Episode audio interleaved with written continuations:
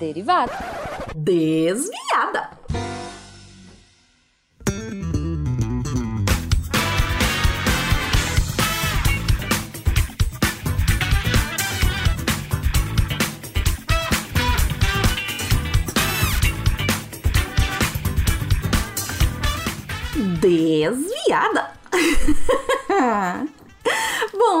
Horário, pessoal! Aqui é a Debbie Cabral, editora do portal e atualmente a desviada responsável pela leitura de e-mails e comentários nos posts. Vamos começar hoje pelo Speed Notícias. Vou começar com o spin do Tarik 997. As medidas de segurança para a reabertura do comércio realmente funcionam? A gente teve um comentário do Guilherme Dinenbeer. Dinenbeer. Dinenbeer. Guilherme, no próximo você me diz como pronuncia seu sobrenome. Oi, Tarek! Não sei se alguém parou para correlacionar. Se sim, perdão pelo vacilo. Por estarmos no inverno, já temos uma propensão maior para a transmissão de doenças respiratórias, já que as pessoas vão preferir ambientes fechados naturalmente. Enquanto que no verão, esses ambientes tendem a estar mais ventilados ou ao ar livre, que é a situação atual dos Estados Unidos e toda a galera da parte de cima da linha do Equador.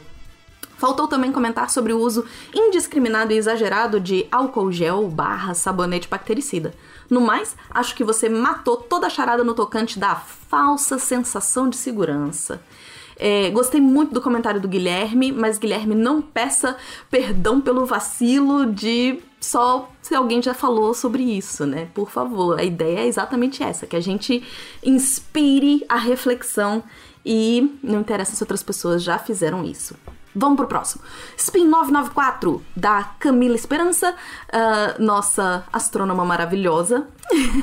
Novos estudos sobre a formação da Lua. Uh, o Hélio Neto comentou: Camila, ouvindo a bela explanação sobre as diferentes hipóteses da formação da Lua, me apareceu uma dúvida. Sempre tive na minha cabeça que o processo de oxidação do ferro na Terra primordial foi majoritariamente resultado da produção de oxigênio por atividade biológica, principalmente fotossíntese no mar. Então, primeiro, o processo de oxidação ocorre na formação de estrelas barra planetas em quantidade significativa para explicar a massa de ferro oxidado na Terra sem ação biológica? Se não, essa não seria uma explicação para a diferença entre o pouco ferro oxidado na Lua e o muito ferro oxidado na Terra? Visto que a vida teria que ser, ter surgido após a trombada com Teia? Obrigado e parabéns pelo trabalho. Eu pedi para a Camila gravar uma, uma explicaçãozinha, porque né, ia ser muito difícil para eu falar. Então vamos ver se a gente consegue aqui ouvir a Camila. É, eu vou dividir a pergunta do Hélio em algumas partes. Primeiro, ele pergunta é, se o processo de oxidação ocorre na, nas estrelas em quantidade significativa para explicar a massa de ferro oxidado na Terra sem ação biológica. É, não, a gente precisa da ação biológica na Terra para explicar essa quantidade de oxidação. Mas existem sim outros processos que levam à oxidação. Só que a ação biológica na Terra foi em tanta quantidade que explica a oxidação da atmosfera, por exemplo. Você só explica a oxidação da atmosfera na Terra com a presença de fatores biológicos. Isso é uma coisa. Aí ele fala: essa não seria a explicação para a diferença entre pouco ferro oxidado na Lua e muito ferro oxidado na Terra? Eu acho que aqui é, teve uma pequena confusão que eu vou explicar. Em geral, a Terra tem mais ferro oxidado do que a Lua. Isso é explicado porque a Lua foi formada pelas partes mais superficiais da Terra. As partes mais superficiais da Terra, elas não são tão ricas em metais. Então, você explica a formação da Lua a partir dessas partes superficiais da Terra. Isso é um ponto. A questão da matéria é que a Lua tem uma concentração de ferro, de metais, maior do que essa parte superficial da Terra. Entendeu? Então, é, de forma geral, a Terra tem mais ferro oxidado que a Lua.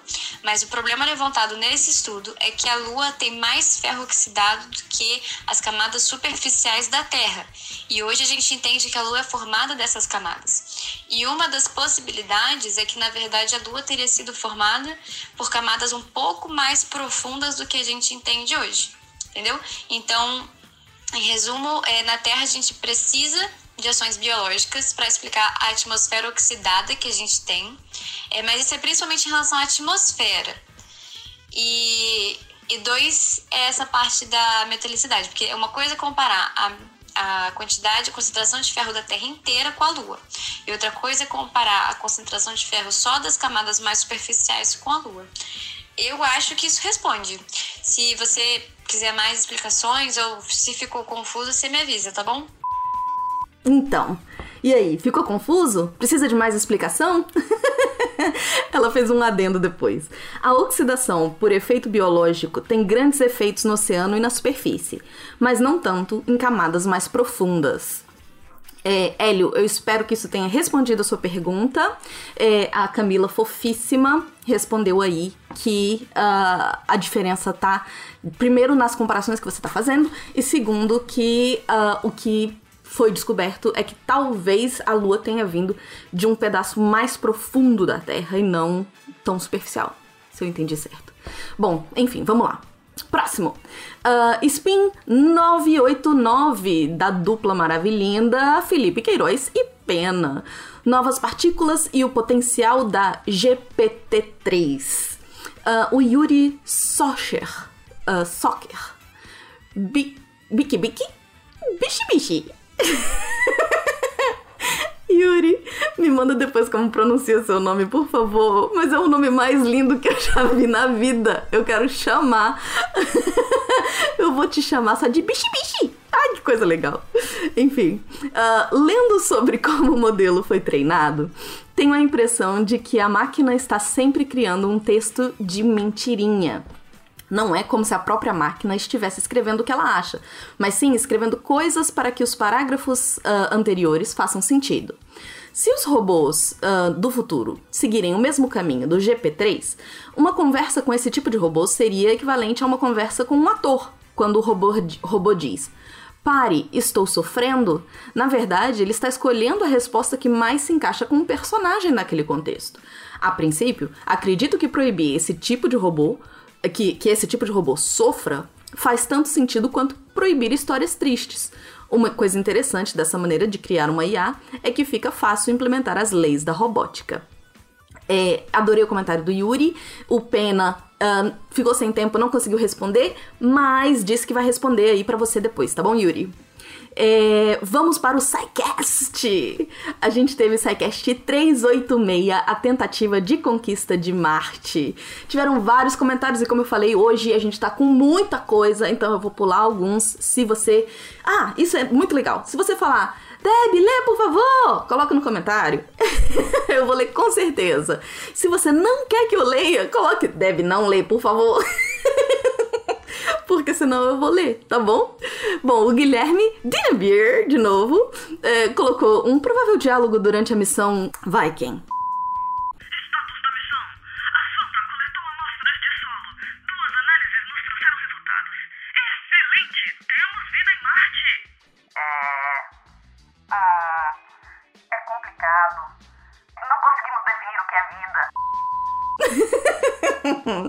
Adorei. Uh, Leonardo Porto, fantástico cast. Espero que o próximo capítulo de astronomia seja Júpiter parte 1, o planeta, depois Júpiter parte 2, as luas. Leonardo, eu nem passei essa ideia, porque eu tenho certeza que já tá sendo uh, cogitada. eu vou passar de qualquer maneira a ideia para os próximos capítulos, mas certamente eles vão falar de Júpiter, tá bom? Jardel Cavalcante. Eu sou brasileiro e confesso que dá uma tristeza ver vocês falando, fazendo chacota dos russos. Nosso programa espacial já chegou ao mesmo nível dos russos nos anos 40? Acho que não, né? A meu ver, parece que nós estamos 50 anos atrás da Índia, que está 30 anos atrás dos russos. Jardel, a nossa ideia é deixar a história mais divertida mesmo.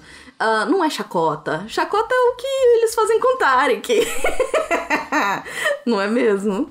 Então, releva, tá bom? Um, Catalista de Jubilee. A Calista. Calista, uh, ela colocou. Só me lembrava essa charge. E ela colocou um link para uma charge de dois marcianos com um cartaz. na frente da sonda para poder ocultar uma super civilização. Muito bom. José Augusto. Alô, alô, marciano. Aqui quem fala é da terra. Pra variar, estamos em guerra. Você não imagina. Mentira, ele só colocou as duas primeiras frasezinhas, mas me empolguei. Vamos para o SciCast 387 de pornografia. Nanaka comentou. Uma vez no Japão, entrei em um restaurante simples, tradicional, e tinha um falo de madeira negra do tamanho do Fencas. A altura dele, não do falo dele, porque eu nem sei. Bem, vocês entenderam. Continuando na Naka. Pelo que entendi, era algum tipo de mandinga para atrair fertilidade. Não sei, talvez a filha do dono? Mas, voltando à pornografia, no Japão é algo muito difundido, ao mesmo tempo que é reprimido. É muito peculiar. Existem lojas de departamento inteiras de sex shop, cada andar um tipo de coisa, e bota tipo nisso. E cartazes em praças públicas onde qualquer criança pode ver. Uma vez eu estava em uma loja de conveniência lá e no fundo da banca de revistinha tinha um livro grossão, só de foto de garotas lambendo maçanetas. Ok, mas tá chegando gente. Ai, gente, a Nanaka é maravilhosa. PS. Mas, gente, é porque. Não é porque é conteúdo em áudio que quer dizer que é para cegos, né? Muito menos para surdos. Aí ela fez umas carinhas aqui. Um, Teve outra pessoa que comentou no comentário da Nanaka também, falando que uh, essa coisa de reprimir, né, a pornografia, apesar de estar tá aí uh, tudo acontecendo, como a Nanaka colocou pra gente, é que, a pessoa, que, que coloca tarja no, nos filmes ou nos animes, enfim. Um, Rodrigo Fonseca. Melhor vírgula sonora. Eu não sei se vocês ouviram, mas foi o Fencas, boa parte da vírgula, pelo menos, não foram todas, mas o Fencas fazendo um barulho. Eu adorei. Eu não peguei a referência do barulho, Boss, Big Boss, mas eu adorei. Vamos para os e-mails. Ai, gente, a gente teve tanto e-mail legal, tanto e-mail legal. Vamos lá. É, Oswaldo de Moura Júnior. Bom dia, pessoal do SciCast. Primeiramente, eu só queria dizer que gosto demais do trabalho de vocês e estão todos de parabéns pela qualidade dos programas e da equipe. Obrigado por tornar nossos dias de quarentena mais leves e mais suportáveis, e em tempos sombrios como os nossos, a mensagem da divulgação científica se mostra cada vez mais importante. E vocês fazem isso como poucos. Segundamente, gostaria de deixar uma pequena sugestão de pauta, que até nem sei se já foi falada, confesso que procurei no feed e não encontrei. Já disse que adoro vocês e sou muito fã. Também adoro xadrez. Não jogo muito bem, mas tô tentando, kkk. E gostaria de ouvir vocês falando sobre esse jogo, misto de lazer e ciência, de um jeito que a gente curte demais. Enfim, obrigado pelo trabalho de vocês novamente. Osvaldo, passei a mensagem adiante e já temos uma equipe para fazer a sua pauta. Temos Lennon, Felipe Queiroz e Pena. Eu acho que vai dar um caldo bom isso aí, viu? Não é por nada não. Acho interessantíssima a ideia e o povo se empolgou muito. Então já está a caminho. É claro que demora, tá, gente? Quando eu falo está a caminho, lembra que a gente tem no SciCast uma alternância, né? Primeiro a gente tem uma, uma semana a gente tem humanas, na outra semana a gente tem biológicas, na outra semana a gente tem exatas. Então assim, sempre demora um pouquinho, pelo menos um mês assim, entre uma coisa e outra, né? Então vamos, vamos ver quando que vai sair, mas já tá no forno, tá no forno. Um, Edson Gonçalves. Um, Olá, Debbie! Como estão seus ratos? Meus ratos já não existem mais, eles me abandonaram. Viraram humanos de novo e foram para a vida e o mundo. Estou aqui abandonada. Olha o drama. Bom, continuando. Eu queria sugerir um tema para um episódio do SciCast. Dr. Stone ou Dr. Stone. Assisti recentemente graças a uma indicação do Atila lá no Nerd Nerdologia e fiquei realmente encantado com o desenho. É claro que, como todo anime, tem seus exageros, mas a essência é a própria ciência. No primeiro episódio, todos os seres humanos da Terra são transformados em pedra. Motivo? Ninguém sabe. Então, depois de 3.700 anos, o personagem principal volta ao normal e decide fazer a humanidade, refazer a humanidade, perdão, e libertar todo mundo dessa petrificação. Uma frase muito interessante que ele fala é que ele vai vencer esse conto de fadas com ciência. Não vou falar mais da série, mas acho que seria muito interessante se fizessem um episódio comentando os inventos e tecnologias que eles recriam, o que é realmente factível, o que foge da realidade, essas coisas. Acredito que a equipe que fez o episódio de sobrevivência a um apocalipse seria interessante, mas eu acho que o mais importante seria fazer o Pena assistir o desenho para comentar. Digo isso porque ele não é muito ligado à cultura pop, então fazê-lo assistir um anime com temática científica seria um bom ponto de partida. Em resumo, é isso. Espero que meu e-mail seja lido, mas ficaria ainda mais feliz se fizessem o episódio. Edson, e-mail lido. Espero que você já esteja feliz. Agora eu vou te deixar mais feliz porque o Pena se empolgou, cara. Ele gostou, ah, gostei, fiquei interessado, vou dar uma olhada. então, existe uma grande chance mesmo de você ter é, alguma coisa aí com o Dr. Stone, beleza? Tomara. Um, Luiz Cerdeira. Uh, olá, meus queridos. Meu nome é Luiz, tenho doutorado em Química e sou professor. Sou um assíduo ouvinte do podcast, mas o que tenho para falar aqui não tem nada a ver com química. no último episódio, que foi o de pornografia nesse caso, ouvi algo que me deixou com um ligeiro desconforto a partir da 1 hora e 5 minutos. Uh, por ser um membro da comunidade LGBTQIA, ouvi a enunciação de conceitos equivocados sobre a sigla. Uh, me coloca na posição de vir aqui e apontar algumas correções. Quando foi citada a ascensão de arti artistas trans ou travestis, os exemplos dados foram Pablo Vittar e Gloria Groove, que não são artistas trans, são drag queens, homens gays cisgêneros que, vestem de, que se vestem de mulher para uma performance artística, que pode durar poucas horas ou minutos. Já trans é um individual que se enxerga em um gênero diferente ao que foi atribuído quando nasceu, o que não é o caso dos artistas citados no podcast enquanto travesti é uma expressão de gênero transfeminino culturalmente típico da América Latina. A diferença parece muito sutil, mas a falta dessa diferenciação abre portas para comentários preconceituosos que colocam toda uma comunidade dentro de um mesmo saco e que a gente vê na internet. Como ocorreu com as críticas à recente propaganda de Dia dos Pais Natura, onde compararam Latam e Miranda Pablo Vittar e possibilidade de gravidez, sendo que elas nem pertencem à mesma legenda dentro da sigla. Ótimos exemplos de artistas trans seriam a fanqueira Pepita e a cartunista Laerte Coutinho. Por isso, eu peço gentilmente que essa retificação seja realizada na próxima leitura de e-mails. Um grande abraço, adoro o conteúdo de vocês. Luiz, eu amei o seu e-mail, porque eu também pensei nisso na hora que eu ouvi, sabia? É, eu falo o tempo todo que aparece alguma coisa nesse sentido aqui na leitura de e-mails, que a gente tá numa desconstrução constante, né? E entender essa reconstrução, uh, esses outros olhares, essas outras identidades, essas outras identificações, não é fácil para todo mundo. Então, assim, peço mil desculpas pelo equívoco mesmo. Fiquei muito feliz de você poder trazer isso pra gente, e inclusive com os exemplos. Nossa, a Laerte é incrível e pioneiríssima, né? Então, assim, teria sido um exemplo perfeito e que você trouxe aqui pra gente agora. A fanqueira Pepita, eu confesso que eu não conheço, mas a Laerte é incrível. Então, lido, corrigido, retificado, aliás, e um beijo no seu coração, Luiz. Um, Lucas Botura. Quero começar esse e-mail agradecendo a existência do SciCast. Foi ele que me apresentou o mundo dos podcasts e desde 2016 acompanho o trabalho de vocês. Hoje, inclusive, sou um patrono. Aí foi meu, tá, gente? Mas bom, vou ao assunto do qual, o qual motivou a escrita desse e-mail.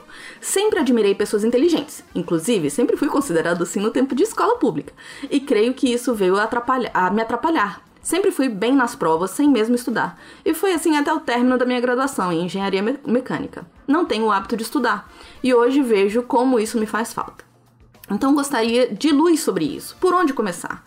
Como começar? E coisas do tipo.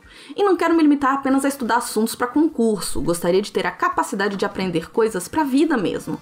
Aprender a resolver problemas do trabalho de uma maneira mais técnica e, quem sabe, um dia poder contribuir para o portal. Bom, não sei se fui muito claro com a minha situação. Espero que sim. e fico no aguardo. Mais uma vez, obrigado por fazerem este trabalho maravilhoso. Wonderful. Eu adoro essas pessoas agora inventando em cima do Maravilha Incrível. Uh, bom, Lucas, eu pensei em responder ao seu e-mail sozinha, né? Só eu falando aqui, como sempre. É, só que eu queria ver o que outras pessoas teriam para dizer sobre isso, né? Então eu botei no grupo do, do, do SciCast e pedi para algumas pessoas falarem o que, que elas achavam que seria interessante. Eu vou ler o do Pena para você e vamos ver aqui. Aprender a aprender é um conhecimento que precisa ser aprisionado. Entre parênteses, desculpa a brincadeira com as palavras. Em algum momento. Cada um precisa descobrir a forma que funciona bem para si. Hoje, o conhecimento está amplamente distribuído e dá para você seguir por muitos caminhos. Então ele colocou alguns exemplos. Livros é o jeito mais tradicional de ganhar conhecimento se você tem acesso a uma biblioteca ou, nas versões eletrônicas, à internet. Nunca os livros foram tão acessíveis na história da humanidade. Pense no tema da sua curiosidade, pergunte ou pesquise quais títulos são boas referências no assunto e vá atrás dessas leituras. Outra opção, Wikipedia. Eu sou um grande fã da Wikipedia. O fato de permitir que qualquer um escreva ali não é um problema, pelo contrário, é o que faz da Wikipedia tão poderosa. O conhecimento pode ser rapidamente atualizado e corrigido. É um conhecimento vivo. As enciclopédias tradicionais apresentam maior densidade de erros que a Wiki. Claro que você tem que ler tudo ali com um olhar crítico, mas isso vale para qualquer texto, não é porque foi publicado que transforma algo em verdadeiro. Todas as afirmações precisam ter referência. Clique nelas. Eu costumo começar uma pesquisa sobre um tema na Wikipedia, geralmente em inglês, porque costuma ter mais revisões e a chance de erros é menor. Daí vou explorando as referências e me aprofundando no tema. A Wikipedia se torna uma, um ótimo portal de entrada num assunto que não sei nada ou muito pouco. Outra opção: vídeos. O YouTube tem excelentes canais de conhecimento que podem, em poucos minutos, apresentar um tema complexo de maneira fácil por meio de animações e recursos audiovisuais. Mas vale a mesma ressalva: qualquer um pode falar qualquer coisa. Busque os canais que têm um compromisso com a verdade e sempre questione tudo. Isso vale para qualquer coisa na sua vida. Outra opção: cursos. Tem gente que funciona melhor seguindo uma série de aulas dentro de um planejamento. Essa forma tem duas vantagens. Você não precisa gastar tempo procurando as coisas, embora explorar as coisas costuma te levar a novos buracos de coelho que podem ser interessantíssimos. E você tem uma certa agenda para seguir e pode te ajudar aqueles que procrastinam muito. A rotina de ter as aulas força as pessoas a gastar aquele tempo para estudar. Existem várias plataformas de curso online, muitas delas de maneira gratuita. Eu já fiz muitos cursos no Coursera alguns de universidades respeitadíssimas e com professores de extrema qualidade. Tive aula com Mike Brown, da Caltech, Matthew Jackson e Tim Roughgarden, de Stanford e muitos outros. Tudo de graça. Se quiser tirar certificado, precisa pagar, mas eu não ligo para certificados. Explore e descubra aquilo que funciona melhor para você. Boa sorte na caminhada do conhecimento. Mas não foi só o Pena que respondeu. A gente teve resposta do outro historiador, o Anderson. Sobre a pergunta do ouvinte, meu pitaco é o seguinte: a chave para o estudo é a leitura, independente de estarmos na era da internet, YouTube, essas coisas. Ler ainda é base. Diria para ele que o, o, que eu falo para os meus alunos: leia os assuntos que lhe interessam, que lhe dão prazer, que dialoguem com a sua realidade. Quando menos esperar, estará lendo e pesquisando sobre assuntos que nunca imaginou. Ler desperta a curiosidade científica. Foi o que aconteceu comigo. E agora teve também texto do Felipe Novaes, meu redator maravilhoso, que você com certeza já ouviu aí nos casts de psicologia. Então, Deb, pelo que entendi, o problema do ouvinte era como aprender e como desenvolver gosto pelo conhecimento. O problema dele me pareceu o de muitas pessoas. A despeito de sua inteligência, de sua capacidade de entender as coisas, de gravar informação, essas pessoas só usam essa capacidade para fins pragmáticos, como passar em provas. Para desenvolver uma relação com os estudos que vai além do mero pragmatismo de passar em prova, a pessoa deve dar a sorte de bater de frente com um tema que mobiliza a atenção dela, que faz ela se interessar legitimamente por aquilo. A pessoa pode ser apresentada a uma paleta de temas, ou ela mesma pode explorar, como é mais comum com pessoas mais velhas. Crianças geralmente são mais guiadas pelos pais. Claro, algumas crianças são naturalmente mais curiosas que outras, o que facilita as coisas, e a mesma coisa serve para os adultos. Mas eu diria que o principal é isso: descobrir o que mobiliza a vontade de conhecer. Vou dar um exemplo pessoal. Eu sempre gostei de história. Desde muito pequeno, Egito, Grécia, Roma sempre me fascinaram. Eu já não sei o que veio primeiro, meu interesse ou os meus pais me dando livrinhos ilustrados sobre o tema. Eu só sei que minha memória mais antiga já é eu super empolgado vendo as figuras, mais tarde lendo livros, etc. Mas essa parte antiga é bem negligenciada no colégio. Eu só fui descobrir que eu também gostava de história mais contemporânea já quase no ensino, já quase no ensino médio um, foi quando eu conheci, comecei a comprar livros e estudar por mim mesmo.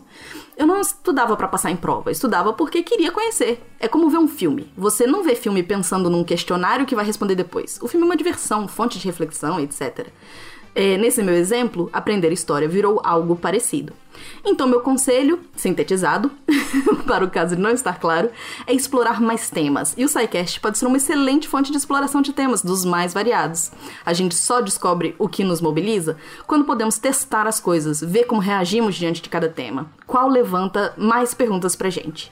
Eu gosto de pensar que a gente deve conhecer como funciona a casa onde vivemos. O mesmo serve para o nosso corpo a história da espécie humana, a história do planeta, a vida na Terra e por aí vai. Uma vida sem exercitar o intelecto, sem se perguntar de onde viemos e para onde vamos, eu diria que não é uma vida inteira. Ai, gente, olha, foi uma pergunta que rendeu tanta coisa, tanta coisa legal, mas o que eu ia trazer e que eu acho que resume o que todo mundo disse é ache coisas pelas quais você é apaixonado.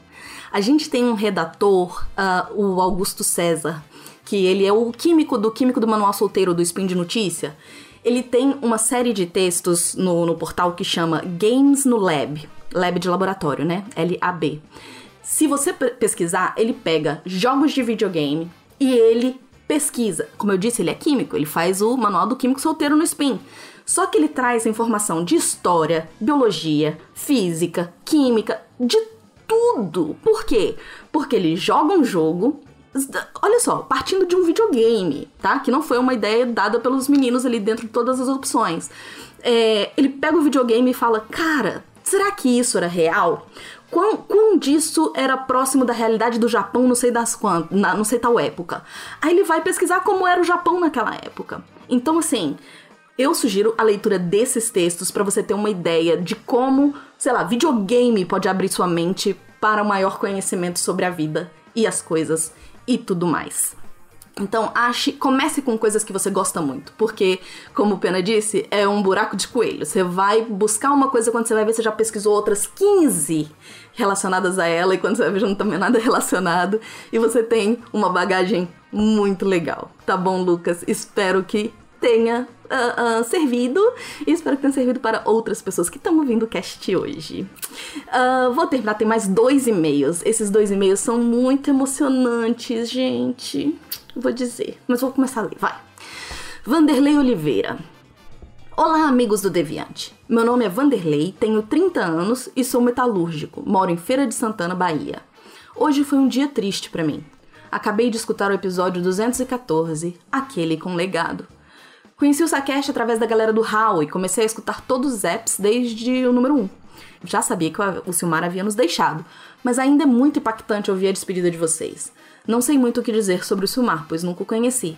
Mas graças a ele, a criança em mim voltou a virar magia no mundo. Ela sempre esteve aqui, ao nosso redor. Mas a vida nos poda e faz a gente ver o mundo cinza. Obrigado, Silmar. Obrigado, SciCast.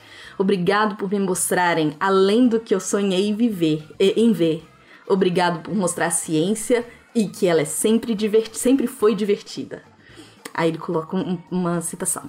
Se eu vi mais longe, foi por estar sobre ombros de gigantes. Gente, meu olho enche de lágrima quando eu leio esse e-mail. Muito, muito, muito obrigado, Vanderlei, do fundo do meu coração. Ah, Fernando Rodrigo, Boa tarde, aves deviantes! E aí, galera do SciCast? Resolvi contar minha história para vocês porque vocês mudaram a minha vida de verdade. Me chamo Fernando Rodrigo de Barros, nome de vilão de novela mexicana. Tenho 36 anos e desde muito pequeno sonhava em ser professor de história ou geografia. Mas a vida nos leva a conhecer outras coisas e situações e acabei rumando para outra área. Hoje sou bacharel em psicologia e conheci o SciCast há uns seis meses, pesquisando sobre política por conta de um grupo de WhatsApp que eu tenho com uns amigos onde discutimos de forma muito sadia, kkkk, política e o governo e tals. O primeiro programa que eu ouvi foi o dos ismos e me apaixonei pela forma como vocês ensinam, de verdade. Vocês mudaram a minha vida depois disso. Sério. Eu sofri um pequeno viés na minha carreira em 2018 e não consegui mais me recolocar como psicólogo. E como precisamos pagar as contas que a vida nos dá, fui para a indústria. E aí as coisas foram indo e estou nessa área até hoje. Depois de conhecer vocês, comecei a baixar outros programas e redescobri a minha paixão antiga sobre história. Hoje eu trabalho à noite, 12 horas, e cara, vocês são a alegria das minhas noites. Meu chefe que não desconfie disso, porque não pode ouvir nada lá. Coloca o fone debaixo do protetor auricular de concha. Devorei os programas de história e aí comecei os de astronomia, física, os biográficos, e quando eu vi eu tava ouvindo em formato de maratona. Aí veio o RP Guacha, Fronteiras no Tempo, e cara, me tornei um cara até chato, porque falo de vocês o tempo pra todo mundo. Com a redescoberta da paixão pela história, comecei uma complementação pedagógica, e no ano que vem espero estar dentro da sala de aula usando o Civ 6 para explicar história pra molecada. Uh, digo que vocês mudaram a minha vida porque eu tenho certeza que estava estagnado na minha vida. E talvez ficasse no meu emprego atual para sempre, desmotivado e não sendo feliz. E agora vislumbro muitas coisas diferentes na minha vida por causa de vocês. Ouço suas vozes como se fossem pessoas próximas da minha vida, já que ouço todas as noites. Fencas, Guaxa, Jujuba, Pena, Dani, Spengler, não sei se escreve assim, Barbado, todos os outros e até o Tarek. Muito obrigada por levarem todo esse conhecimento a mais pessoas e por mudarem vidas como vocês mudaram a minha. Thanks de verdade. Observação, estou me organizando, espero virar patrono logo. Observação 2, sei que não é aqui o lugar para dizer isso, mas deveria ir lá no RPG Guacha para dizer isso. Mas vou aproveitar e dizer aqui. Nunca joguei RPG, mas sempre fui fascinado pelo jogo. Vai entender, né? E Guacha, sério, o especial de Natal da Coreia do Norte da RP Guacha foi uma das coisas mais engraçadas que eu já ouvi na vida. Só de lembrar o Fengas xingando a Jujuba e o outro cara, eu me racho de rir, de verdade. Você é demais. E os episódios do Corvo e Eu Beijei uma Garota são incríveis. Para finalizar, Guacha, por favor, coloque a Isa e o Fencas em mais episódios juntos, porque eles brigando porque ela quer matar todo mundo e ele não quer matar ninguém é muito legal. Me dê sua força, madruguinha! Guacha, você não existe! Valeu, galera! E saibam que eu sou super, ultra, mega fã de vocês! E é com esse alto astral maravilhoso que eu termino o cast de hoje. Se você quer entrar em contato com a gente por e-mail, manda para contato@saicast.com.br. Continue interagindo com a gente nos posts e seria muito legal, tanto no e-mail quanto nos posts, que vocês fizessem essa observaçãozinha. Deb, lê, se vocês fizerem questão de eu ler seu, seu comentário aqui. Ou, Deb, lê não, tá? É só pra cá, tá? Pra poder eu saber se eu posso ler ou não os comentários de vocês aqui, tá bom? Um beijo e até a próxima!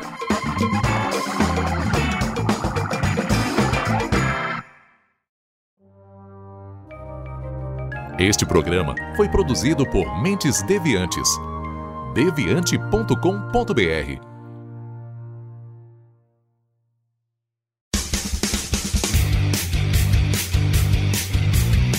Cortes, edição de podcast.